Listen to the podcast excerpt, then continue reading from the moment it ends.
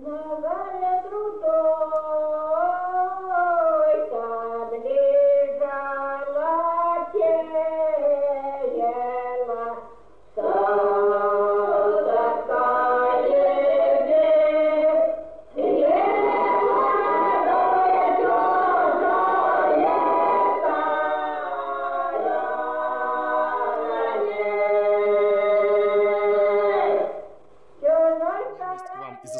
теснее и теснее смыкаться революционную партию. Больше же ссылок, больше казней, раздражайте, усиливайте негодование общественного мнения. Но только помните, что всем этим ускорите революцию, и что чем сильнее гнет теперь, тем беспощаднее будет месть. Мы требуем полного освобождения женщин, дарования ей всех политических и гражданских прав, какими будут пользоваться мужчины. Требуем уничтожения брака как явления в высшей степени безнравственного и немыслимого при полном равенстве полов, а следовательно и уничтожения семьи, препятствующей развитию человека. Скоро наступит день, когда мы распустим великое знамя будущего, знамя красное, и с громким криком «Да здравствует социальная и демократическая республика русская!» двинемся на Зимний дворец, истребить живущих там. Нет, наше положение ужасно, невыносимо, и только топор может нас избавить, и ничто кроме топора не поможет перемените жетон, и пусть ваш колокол благовестит не к молебну, а звонит на бат. К топору зовите Русь. Снизу слышится глухой затаенный ропот народа. Народа угнетаемого и ограбляемого всеми, у кого в руках есть хоть доля власти. С полной верой в себя, в свои силы, в сочувствие к нам народа, в славное будущее России, мы издадим один крик. «В топоры!»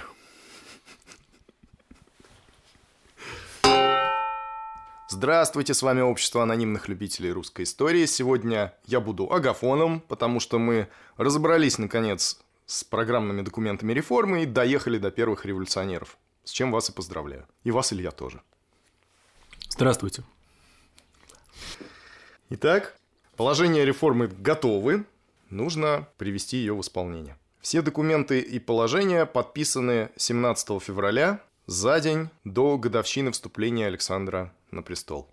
В народе ходят слухи, что 19 февраля действительно будут объявлены изменения. Однако этого не происходит. Не происходит этого потому, что 19 февраля приходится на Масленицу. Объявлять о таких радикальных переменах в народной жизни в разгар веселья царь не хочет. Ожидания настолько велики, что официальные лица в ряде случаев вынуждены даже выпускать отдельные официальные предупреждения к народу о том, что 19 февраля ничего обнародовано не будет. Но это не сильно помогает, все равно все ждут. В стране идет подготовка к возможным крестьянским выступлениям. Передислоцируются войска. Гарнизону Петербурга выдаются боевые патроны и усиливается охрана стратегических объектов, в частности Зимнего дворца. Министр императорского двора и шеф жандармов ночевали во дворце, и для государя держали лошадей на случай бегства. Сам э, император ночевал не в своей э, спальне, а в конюшне. Удалился наполовину своей сестры Ольги Николаевны. Действительно, в предписании военного генерал-губернатора на имя дежурного офицера по главной конюшне – Указывалось, чтобы немедленно по получению сего были отправлены для него верховая лошадь к комендантскому подъезду Зимнего дворца и другая, заводная, на случай надобности. Верховые лошади для сего назначены суть боязет серый и адрас бурый. Сие требуется для исполнения высочайшего повеления. Однако 19 февраля обнародование не происходит. То есть все надеялись, что реформа будет воспринята негативно и готовились к выступлению? Нет, все боялись, что мало ли что-нибудь случится. Не то чтобы... Просто все... так на всякий случай? Ну да, именно так.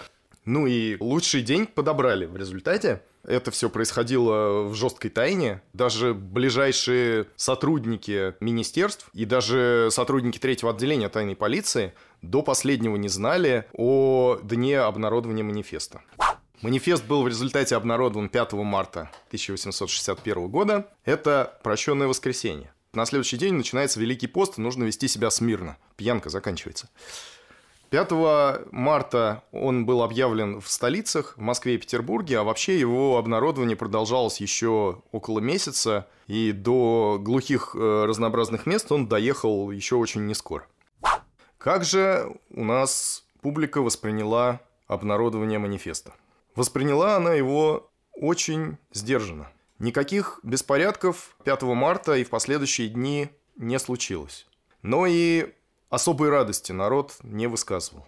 В частности, министр внутренних дел Валуев, Ланской у нас отправлен в отставку, отмечает, что манифест не произвел сильного впечатления в народе и по содержанию своему даже не мог произвести этого впечатления. Воображение слышавших и читавших преимущественно остановилось на двухгодичном сроке, определенном для окончательного введения уставных грамот в действие. Так еще два года или так только через два года слышалось большей частью в церквах и на улицах. Напомню, что в течение двух лет, согласно манифесту, должны были быть э, утверждены уставные грамоты. Это документы, которые регламентировали размер повинностей и размер наделов крестьян. Только после того, как эти условия зафиксированы в уставных грамотах, можно переходить, собственно, к выкупу. И в то же время крестьяне обязаны продолжать выполнять свои повинности по отношению к помещикам в прежнем объеме и на прежних основаниях. То есть физически для них практически ничего не меняется. Один из двигателей крестьянской реформы, Самарин в своем письме от 23 марта 1961 года вспоминает, «Манифест нигде не произвел сильного впечатления. Больше всего выдалась та тема, что в течение двух лет все остается по-старому. В толпе слышались отзывы «Ну, не того мы ждали, не за что и благодарить, нас надули» и тому подобное. Первое впечатление, произведенное манифестом и положением, может быть выражено несколькими словами – Первоначально бессознательная минутная радость, потом тяжелое недоумение и грустное разочарование. Народ вынес из церкви впечатление, что надежды его не сбылись.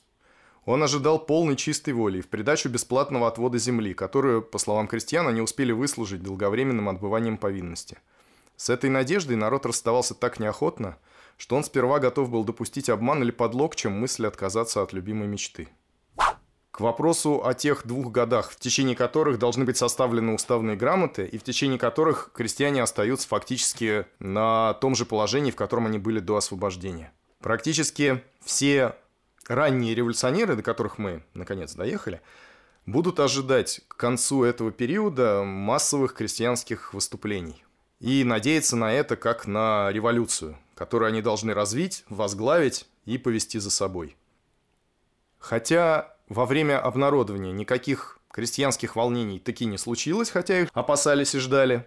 Практически сразу после крестьянские волнения начались. Самыми масштабными выступлениями отмечены первые несколько месяцев, то есть после объявления манифеста, но до начала составления уставных грамот. Это время приходится на весну 61 года. В апреле этого года происходят самые массовые крестьянские выступления. Наибольший размах они получают в Казанской и Пензенской губерниях, хотя в других губерниях тоже неспокойно. Казанская губерния в этом смысле может послужить символом случившегося. Во-первых, очень фактурное название места, в котором все происходило, это село Бездна. Там появился откуда-то полуграмотный раскольник, то есть старообрядец, которого звали Антон Петров – приложениях к положениям об освобождении помещичьих крестьян он каким-то образом вычитал фразу, что на самом деле крестьяне освобождены еще с 1858 года, и им переходит безвозмездно вся земля. Тут важно отметить, что положение об освобождении, то есть все программные документы, это огромный массив бумаги. И прочитать его целиком немногим дано. А кто-то может прочитать это совсем не так, как задумывалось составителями. И второй момент, который нужно отметить, что Антон Петров – это не просто человек, это именно раскольник, старообрядец. На старообрядцев часто тоже будут рассчитывать будущие революционеры, как на людей, которых государство подавляет уже в течение нескольких веков, и у которых существуют свои особые счеты с этим государством. Кроме того, старообрядцы нередко бывают состоятельными людьми. Большинство московских купеческих династий, которые вышли из крепостных крестьян, те же Морозовы, это старообрядческие фамилии. То есть раскольники могут не только послужить базой для формирования революционного контингента, но и финансовым ресурсом. Они могут спонсировать революцию. Пока же Антон Петров разворачивает агитацию в селе Бездна. Агитация его пользуется большим успехом, и в Бездну из окружающих уездов, а потом и из э, соседних губерний стекаются крестьяне. Никаких при этом агрессивных действий эти крестьяне не предпринимают. помещиков не трогают, ничего не грабят. Но и никого не пускают на эту территорию, и постепенно на ней собирается большое количество крестьян. Сначала речь идет о двух тысячах, потом о четырех. Для восстановления порядка к месту отправляется генерал Апраксин с войсками и с артиллерией. Апраксин требует выдать ему Антона Петрова, на что крестьяне отвечают отказом. На следующий день при повторном требовании и повторном отказе Апраксин открывает артиллерийский огонь по толпе. Сведения о погибших разнятся, естественно, как это часто бывает, в зависимости от источника. По официальным данным, на стороне крестьян 55 убитых. По всяким неофициальным свидетельствам число погибших доходило до нескольких сотен. Ну и реальное количество, конечно, трудно учесть, потому что те, кто успел унести ноги, даже будучи ранен, естественно, не пытались обращаться за медицинской помощью, ну и никак, естественно, не были учтены. Похожая ситуация происходит в Пензенской губернии. Там, правда, крестьяне ведут себя не так миролюбиво, как в Бездне. И при похожих исходных установках и программе, они воспринимают их как руководство к действию, и раз уж все мы давно уже свободны, и вся земля наша, первое, что они делают, они угоняют хозяйский скот. Там восстание тоже усмирено войсками. Похожие ситуации случаются и в других местах, не в таких масштабах, но выступлений много. И это вселяет тревогу в правительство.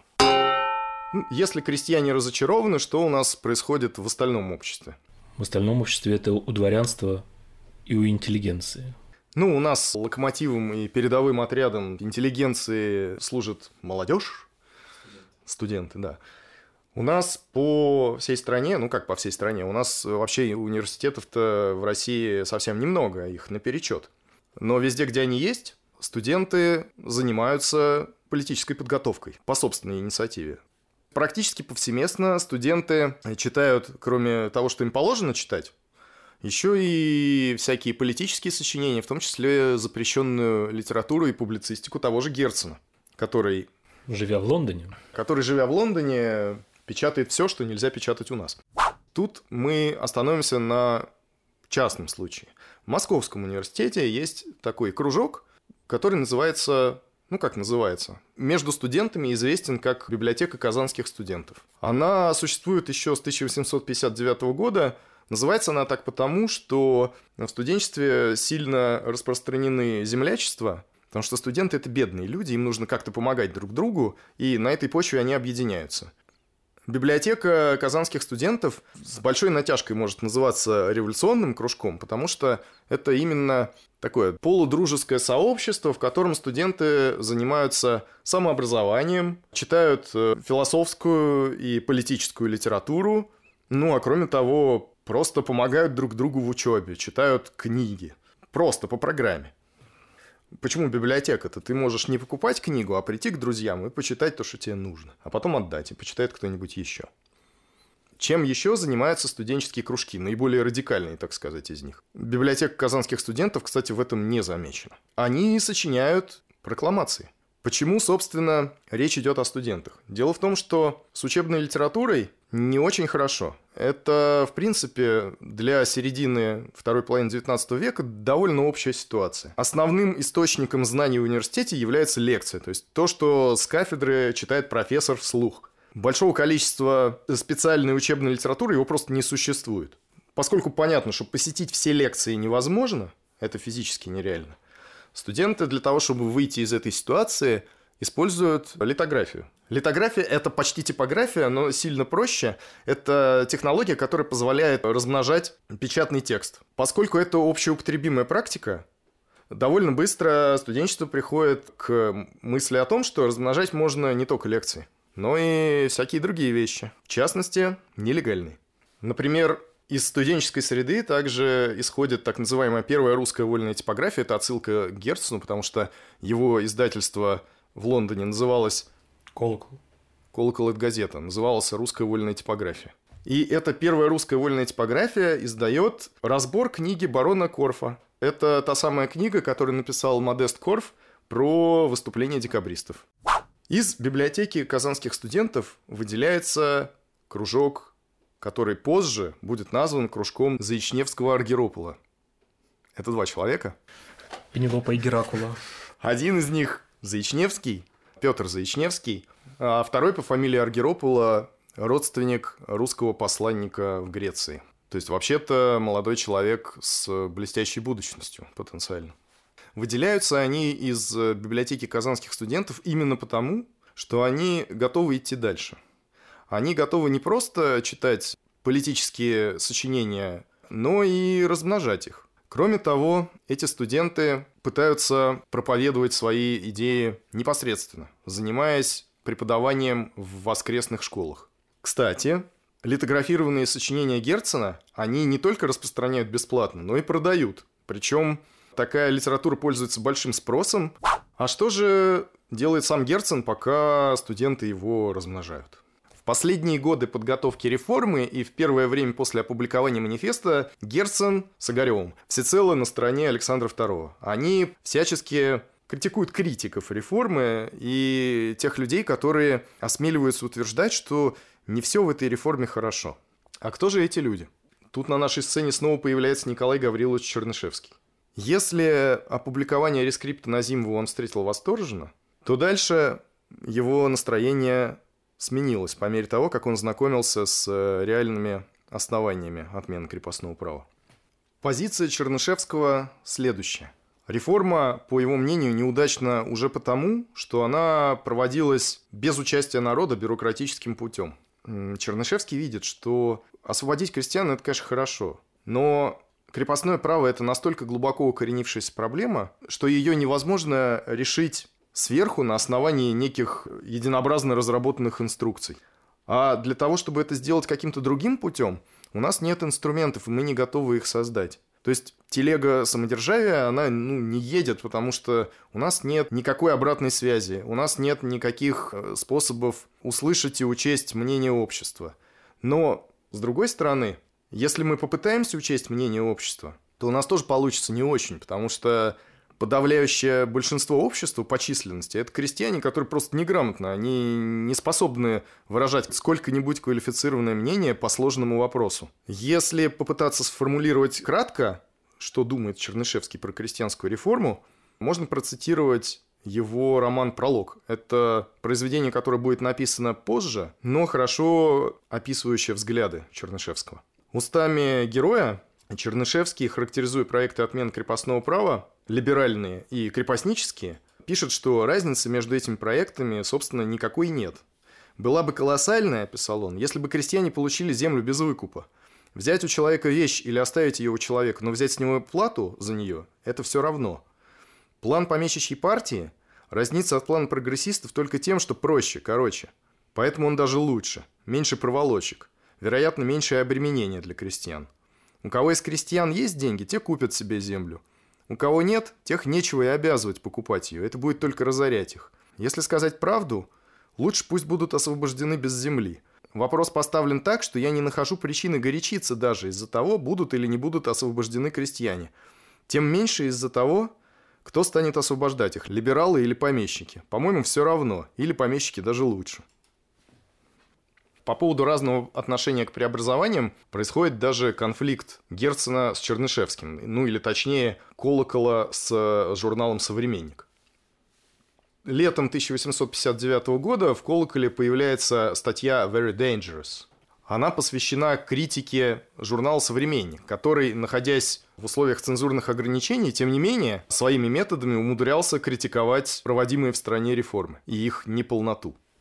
С другой стороны, Герцена критиковали за слишком умеренную позицию, критиковали его за то, что он закрывает глаза на все недостатки проектирования и проведения в жизнь всех реформ и фактически становится апологетом царя. В 1860 еще году, то есть это до обнародования манифеста, в колоколе появляется письмо так называемого русского человека. Нужно отдать Герцену должное, он нередко публиковал в колоколе и своих критиков тоже.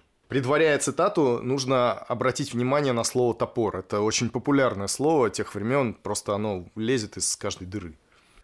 Итак, цитата. «Милостивый государь, на чужой стороне в далекой Англии вы, по собственным словам вашим, возвысили голос за русский народ, угнетаемый царской властью. Вы показали России, что такое свободное слово. И все ждали, что вы станете обличителем царского гнета, что вы раскроете перед Россией источник ее вековых бедствий. Это несчастное идолопоклонство перед царским ликом. И что же? Вместо грозных обличений неправды с берегов Темзы несутся к нам гимны Александру II и его супруге. К концу царствования Николая все люди, искренне и глубоко любящие Россию, пришли к убеждению, что силой можно вырвать у царской власти человеческие права для народа, и только те права прочны, которые завоеваны, и что то, что дается, то легко и отнимается. Николай умер, все обрадовались. Да, я всегда думал, что он скорее довел бы дело до конца, машина давно бы лопнула. С начала царствования Александра II немного распустили ошейник, туго затянутый Николаем, и мы чуть-чуть не подумали, что мы уже свободны. А после издания рескриптов все очутились в чаду. Все заговорили об умеренности, обширном прогрессе, забывши, что дело крестьян вручено помещикам, которые охулки не положат на руку свою. Подняли такой чат от либеральных курений Александру II, что ничего нельзя было разглядеть. А либералы, профессора, литераторы пустили тотчас же в ход истлянские, прусские, всякие положения, которые отнимали у крестьян землю. Догадливы наши либералы. Крестьяне, которых помещики тиранят теперь с каким-то особенным ожесточением, готовы с отчаяния взяться за топоры. А либералы проповедуют в эту пору умеренность, исторический постепенный прогресс. И кто их знает, что еще. Что из этого выйдет? Выйдет ли из этого в случае, если народ без руководителей возьмется за топор путаница, в которой царь как в мутной воде половит рыбки? Или выйдет что-нибудь и хорошее – но вместе с Собакевичами, Ноздревыми погибнет и наше всякое либеральное поколение, не сумевшее пристать к народному движению и руководить им. Что же сделано вами для отвращения грядущей беды? Вы, смущенные голосами либералов бар, вы после первых номеров колокола переменили тон. Вы заговорили благосклонно об августейшей фамилии. Бедный Александр II. Он желает России добра, но злодеи окружающие мешают ему. Вы не должны ни минуты забывать, что он самодержавный царь, Неужели на удочку всегда будут поддаваться? Нет, наше положение ужасно, невыносимо. И только топор может нас избавить, и ничто кроме топора не поможет. Вы все сделали, что могли, чтобы содействовать мирному решению дела. Перемените жетон, и пусть ваш колокол благовестит не к молебну, а звонит на бат. К топору зовите Русь. Прощайте и помните, что сотни лет уже губит Русь вера в добрые намерения царей. Не вам ее поддерживать. С глубоким уважением, русский человек. Кто это письмо писал, до сих пор никто точно не знает. Есть варианты от э, страстного анархиста Бакунина до нашего любимого Николая Гавриловича Чернышевского. В общем-то, многие идеи, которые в нем изложены, они действительно близки и тому, и другому. Но достоверно автор неизвестен. Может возникнуть закономерный вопрос. Почему же студенты считают своим идейным лидером Чернышевского, а размножают издание Герцена? С которым он поссорился. Во-первых, Герцен действительно многих не устраивает, как чересчур либеральный автор. Но Чернышевский живет в России, и все, что он пишет и издает, подвергается государственной цензуре. Поэтому весь его критицизм выражается эзоповым языком, а это не тот стиль, который можно разобрать на прокламации. Во-вторых, письмо русского человека – это все-таки 1859 год. А к лету 1861 года Герцен хоть и не начинает буквально следовать призыву звать Русь к топору, но и правительство больше не хвалит, мягко говоря. Тон колокола меняется и радикализируется. Дословно, крепостное право не отменено, народ царем обманут.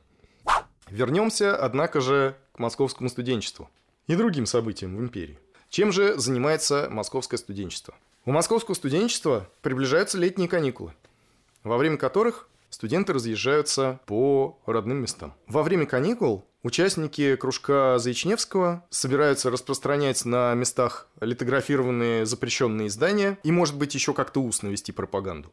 Заичневский из них, конечно, самый харизматичный товарищ. Во-первых, нужно понимать, что Петру Заичневскому на время описываемых событий 18 лет. Это очень молодой человек, который все время ходит в красной рубахе, при том, что он дворянин, конечно, и сын помещика. Как позже его опишет одна из привлеченных его харизмой девушек, между ним и Аргеропола, в частности, была огромная разница. В том смысле, что последний воспринимал действительность э, совершенно в другом ключе. Он радовался реформам, он надеялся на то, что скоро станет лучше. И то, чем он занимался, он понимал как э, скорее даже не революционную деятельность, а какую-то помощь правительству в его нелегком деле реформ. Что-то в этом духе. Хотя и нелегальную. Ну, так бывает. Напротив, Заичневский каждый раз, когда в беседе возникал какой-то положительный дискурс, начинал говорить о казнях, о разгонах демонстраций, о жестокостях царского режима. То есть это такой твердокаменный революционер с совершенно огненным взглядом и горячим сердцем. Дословно разницу между ними описывали так.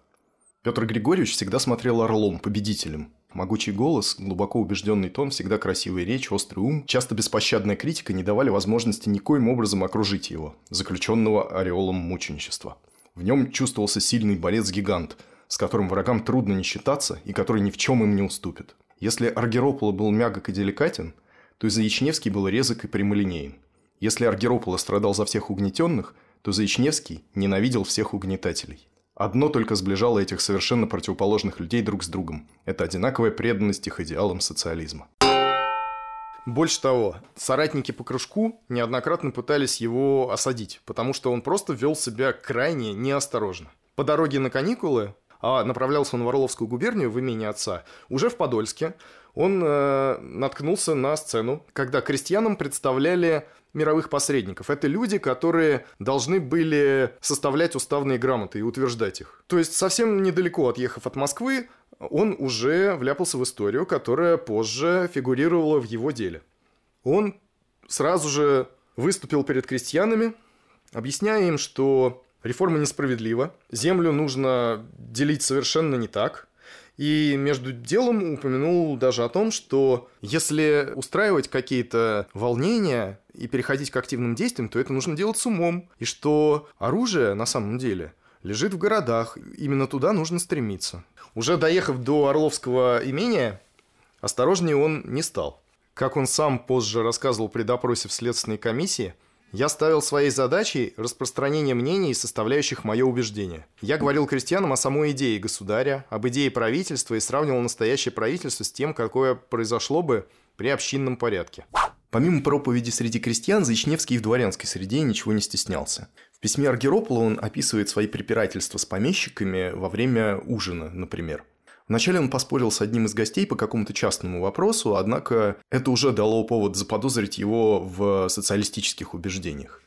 Дальше произошел следующий разговор. За ужином он, то есть собеседник Заичневского, обратился ко мне с бокалом шампанского и предложил тост. «За коммунизм».